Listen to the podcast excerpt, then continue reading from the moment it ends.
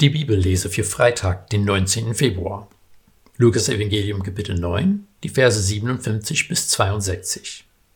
Als sie auf dem Weg weiterzogen, sagte ein Mann zu Jesus, Ich will dir nachfolgen, wohin du auch gehst. Jesus antwortete ihm, Die Füchse haben Höhlen und die Vögel des Himmels Nester, der Menschensohn aber hat keinen Ort, wo er sein Haupt hinlegen kann. Zu einem anderen sagte er, Folge mir nach. Der erwiderte, Lass mich zuerst weggehen und meinen Vater begraben. Jesus sagte zu ihm, Lass die Toten ihre Toten begraben. Du aber geh und verkünde das Reich Gottes. Wieder ein anderer sagte, Ich will dir nachfolgen, Herr, zuvor aber lass mich Abschied nehmen von denen, die in meinem Hause sind. Jesus erwiderte ihm, Keiner, der die Hand an den Pflug gelegt hat und nochmals zurückblickt, taugt für das Reich Gottes. Ein Professor von mir beim Studium hat erzählt, dass seine erste Gemeinde auf dem Land war. An einem Frühlingstag besuchte er einen Bauer, der beklagt hat, dass er so viel zu tun hatte. Der Pastor hat ihm seine Hilfe angeboten und der Bauer setzte ihn auf einen Traktor, um ein Feld umzupflügen. Der Bauer gab dem Pastor die Anweisung, such dir einen Zaunpfosten am anderen Ende des Feldes aus und fahre direkt darauf zu. Der Pastor hat aber nicht auf diese Anweisung geachtet. Bald guckte er nach hinten auf den Pflug, um sicherzugehen, dass alles richtig lief.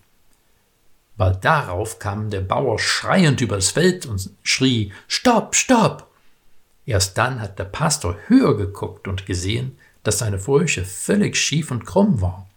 Er hatte gute Absichten, aber hat in die falsche Richtung geguckt, und am Ende war seine Mühe nicht ergiebig.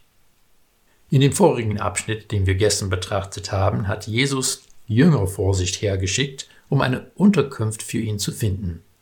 In einem Dorf zumindest waren sie schroff abgelehnt. Jetzt hören wir von drei Personen, die Jesus nachfolgen wollten oder sollten, und Jesus macht deutlich, dass die Entscheidung zur Nachfolge nicht auf die leichte Schulter genommen werden soll. Da wir nicht erfahren, wie diese drei auf Jesus Warnung reagiert haben, können wir davon ausgehen, dass diese Warnungen nicht nur für sie gegolten haben, sondern auch der Leser soll ernsthaft überlegen, ob er bereit ist, die Kosten zu tragen. Nun, wir wissen von vielen anderen Stellen, dass Christen nicht aufgefordert sind, ihre Familie zu vernachlässigen. In Rom haben sich viele der christlichen Gemeinde angeschlossen, gerade weil sie die Toten begraben haben. Aber warum sind Jesus Worte hier so hart? Jesus hat oft Übertreibung als rhetorische Methode benutzt.